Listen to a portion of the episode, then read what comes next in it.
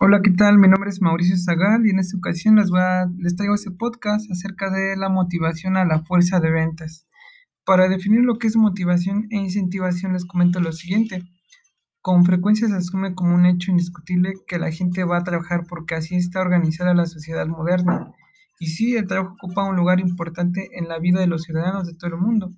Ahora, esto me lleva a la definición de motivación esta se utiliza para referirse a la fuerza de la tendencia que promueve la conducta, teniendo en cuenta no solo factores internos, sino también los factores externos apropiados. Dentro de la motivación distingo al menos dos aspectos importantes que son a la activación. Se entiende como un principio energético necesario para emprender una actividad.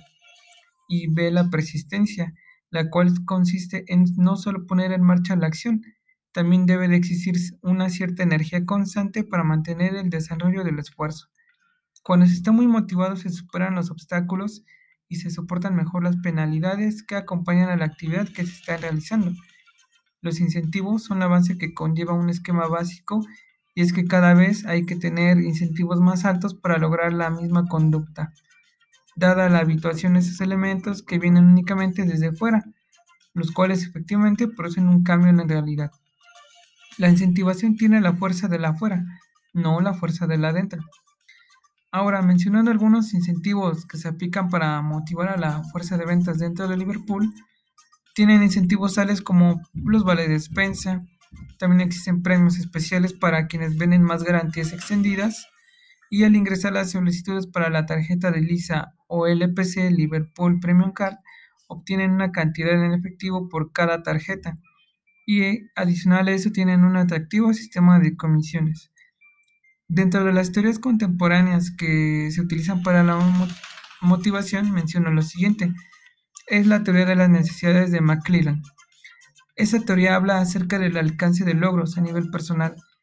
Ejemplificándolo de este modo, imaginemos que si tiene una bolsa de frijoles y están dispuestos frente a nosotros cinco blancos, cada uno más alejado y por ende es más difícil atinarle. El blanco A es el más cercano, casi al alcance de la mano. Si la tina recibirá 2 dólares. El blanco B está un poco más lejos, pero aproximadamente el 80% de las personas que lo tienen intentan y se, y se pagan 4 dólares. Por el blanco C se pagan 8 dólares y la tienen la mitad de las personas. Muy pocas personas alcanzan el blanco D, pero la ganancia es de 16 dólares. Finalmente, por el blanco E se pagan 32 dólares, pero es casi imposible alcanzarlo. En este aspecto, ofrecer comisiones con base al alcance de ventas sería bastante motivante para los vendedores, porque al llegar y superar sus objetivos, obtendrán un porcentaje de comisión mucho más alto. Acerca de la frase la mejor motivación a la fuerza de ventas es a través de incentivos monetarios, comento lo siguiente. Muchos directivos asumen que un incremento del sueldo, de la bonificación o de cualquier recompensa monetaria es suficiente para motivar a los empleados a ser excelentes. El dinero no constituye una recompensa importante en el trabajo. Las recompensas más, motivantes, reconocimiento e incentivos deben de comprender una mezcla de formas monetarias y no monetarias. Lo que más valoran los empleados es es ser tomados en cuenta implicándolos en asuntos que necesiten su opinión, que tengan participación en algunas decisiones y reciban apoyo cuando cometan un error. Acerca de los concursos de ventas y por qué no hacer algunos, comento lo siguiente. El objetivo de los concursos entre vendedores es premiar los mejores resultados individuales y de equipo, tanto cualitativos como cuantitativos, manteniendo siempre un clima de positivo en todos y cada uno de los miembros de nuestra fuerza de ventas e incrementar los resultados.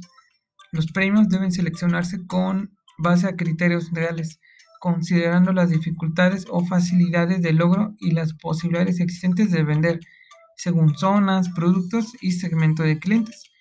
Para que estos tengan un resultado positivo, se debe de premiar no solo según la cifra o volumen de resultados, sino añadiendo premios por otros motivos y no solo acciones individuales, sino también actividades colectivas o de equipo involucrando así a todos y cada uno de los miembros de la fuerza de ventas. Bueno, con esto concluimos el podcast y espero que les haya agradado.